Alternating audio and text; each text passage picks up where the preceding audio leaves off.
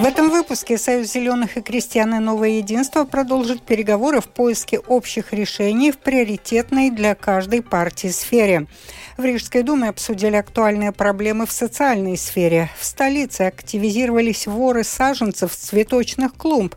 Дональд Трамп стал обвиняемым по уголовному делу о секретных документах.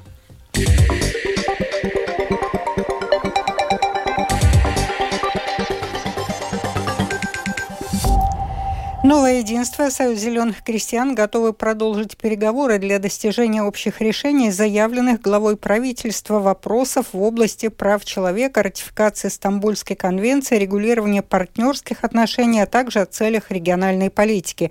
Один из лидеров СЗК Виктор Валайнис после встречи с премьер-министром Кришьянисом Кариншем отметил, что разногласий относительно возможного сотрудничества в коалиции не возникло. Gan labāk izpratām, kāda ir jaunās vienotības pozīcija, gan arī likām saprast, kāda ir mūsu позиция. Мы лучше поняли позицию нового единства, а также дали понять, какова наша позиция. Мы также договорились, что продолжим более углубленное обсуждение вопросов прав человека, поднятых новым единством, а к их уточнению мы привлечем наших самых опытных юристов, чтобы иметь возможность более точно сформулировать и прояснить суть вопросов. Вторая тема, которую мы представили, касается региональных вопросов о доступности образования и здравоохранения, решения. Так мы лучше поймем, что конкретно должно сделать правительство, чтобы добиться существенных улучшений по этим блокам вопросов. Izprastu, kas tad būtu valdībā konkrēti darāms, lai veiktu būtiskus uzlabojumus šajos jautājumu blokos. Оптимизация школьной сети неизбежна. В ближайшие 10 лет такую позицию выразила министр образования и науки Анда Чакша, в то же время критикуя самоуправление за нежелание видеть данные, подтверждающие потребность в реформе. Чакша не отрицает важности регионального развития, в то же время текущий объем инфраструктуры превышает количество детей, для которых строится инфраструктура на 40%. Поэтому школы – это симптом несостоявшейся демографии. Сегодня в Рижской думе обсуждали актуальные проблемы в сфере социальной работы и предоставления соцуслуг жителям Латвии и их решения. В ходе мероприятия выступили представители Рижской думы, Министерства благосостояния различных центров социального ухода и другие эксперты. Подробнее в сюжете Михаила Николкина. На конференции в Рижской думе сегодня собралось достаточно много людей. Заявку на участие в мероприятии подали около 400 человек. Еще примерно 100 зрителей следили за трансляцией в режиме онлайн. Часть людей пришла, чтобы послушать выступающих. Другие, в свою очередь, сами представляли свои презентации и рефераты. На финансирование социальных услуг для рижан в 2023 году было выделено более 113 миллионов евро. Это примерно на 30% больше, чем годом ранее, рассказал председатель Комитета по социальным вопросам Рижской думы Вестурс Клейнбергс. Он также рассказал, что одним из приоритетов в сфере социальной работы является оказание помощи семьям, в которых есть дети с функциональными нарушениями. Число подобных семей, которым предоставляется поддержка, серьезно выросло за последние годы. Клейнбергс назвал причины, почему это действительно важно.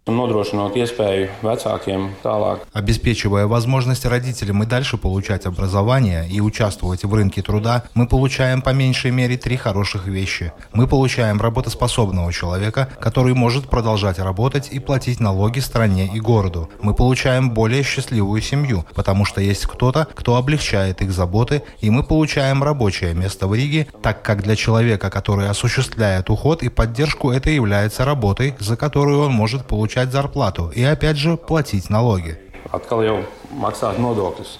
В свою очередь, представитель Министерства благосостояния Латвии Илза Курма рассказала о работе с детьми и молодежью. Среди прочего, она упомянула новый проект «Дом ребенка» или «Барнахус» — место, где будет оказываться комплексная помощь детям, пострадавшим от сексуального насилия. Он начнет свою работу уже в этом году и будет находиться в детской клинической университетской больнице.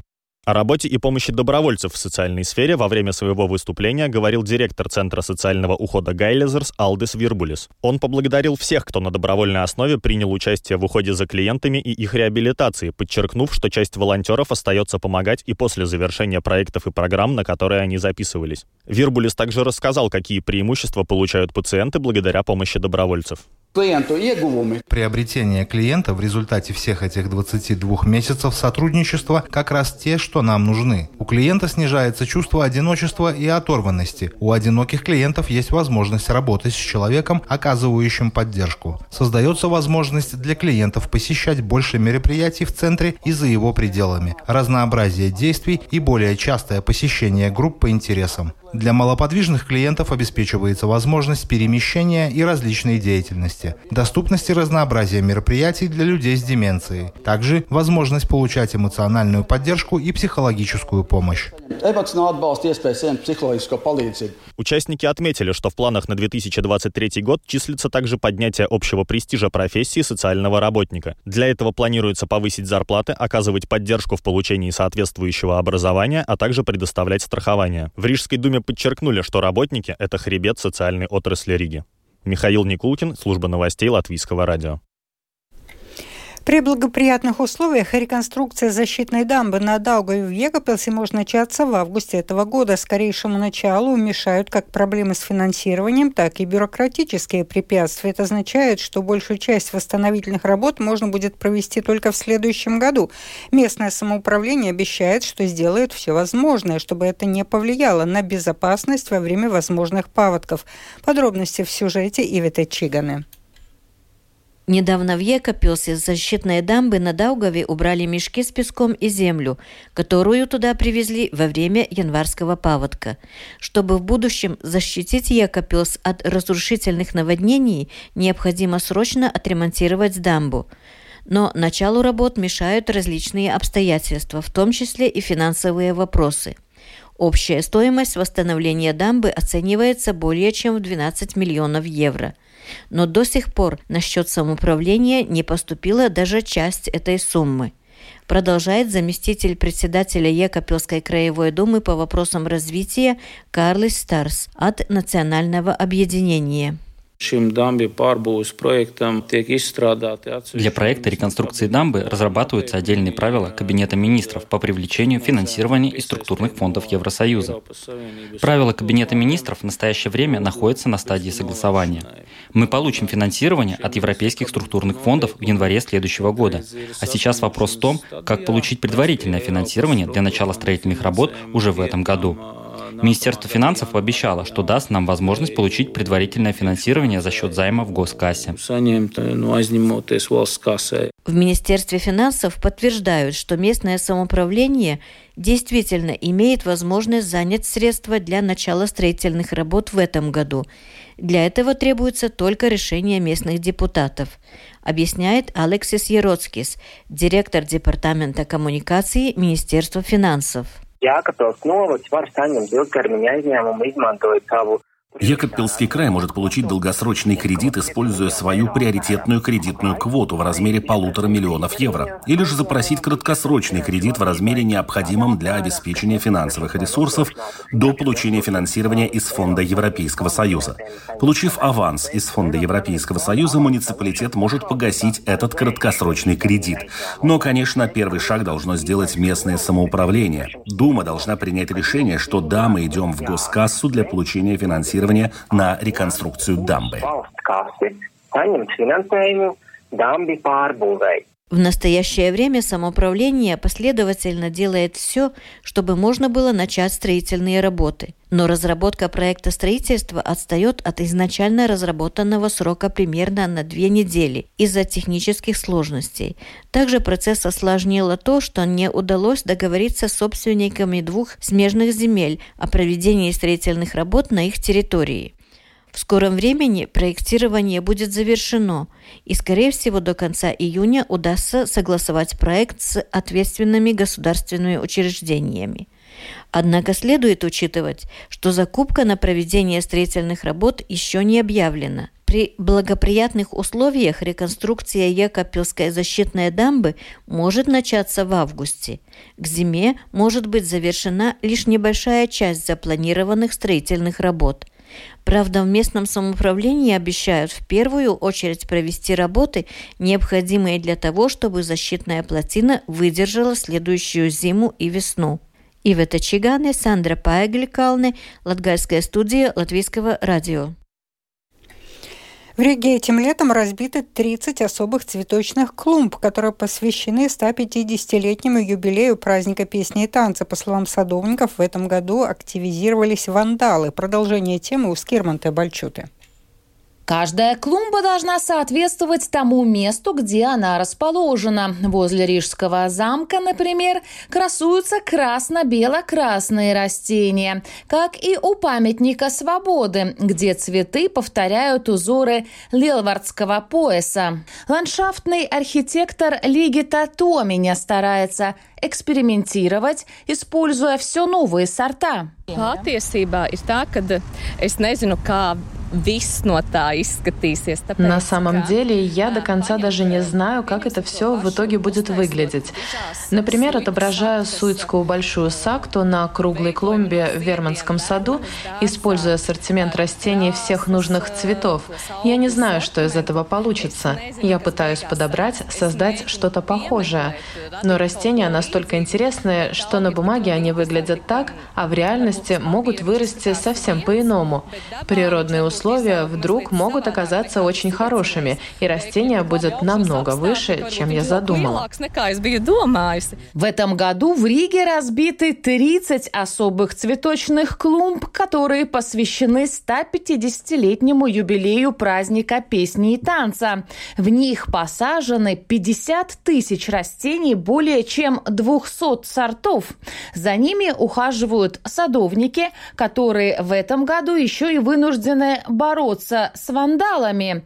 Их два вида – вороны и люди, рассказал главный садовник центра Риги Эрик Семанис jau šogad kaut kā iecienījuši dikti pazakt vairāk nekā citus ir... В этом году как-то чаще повадились воровать саженцы, чем в другие годы. Это, наверное, связано с ценами на цветы. Воруют бальзамин, бегонии, в основном такие цветы, которые сажают на кладбище. Там, видимо, тоже надо. Воруют с корнем, пока цветы еще не вросли. Первый день после посадки еще все растет, а на второй, третий день растения начинают пропадать. Полный расцвет цветников прогнозируется в середине июля, тогда и можно будет увидеть узоры клумб во всей красе. Скирман Табальчута, служба новостей Латвийского радио.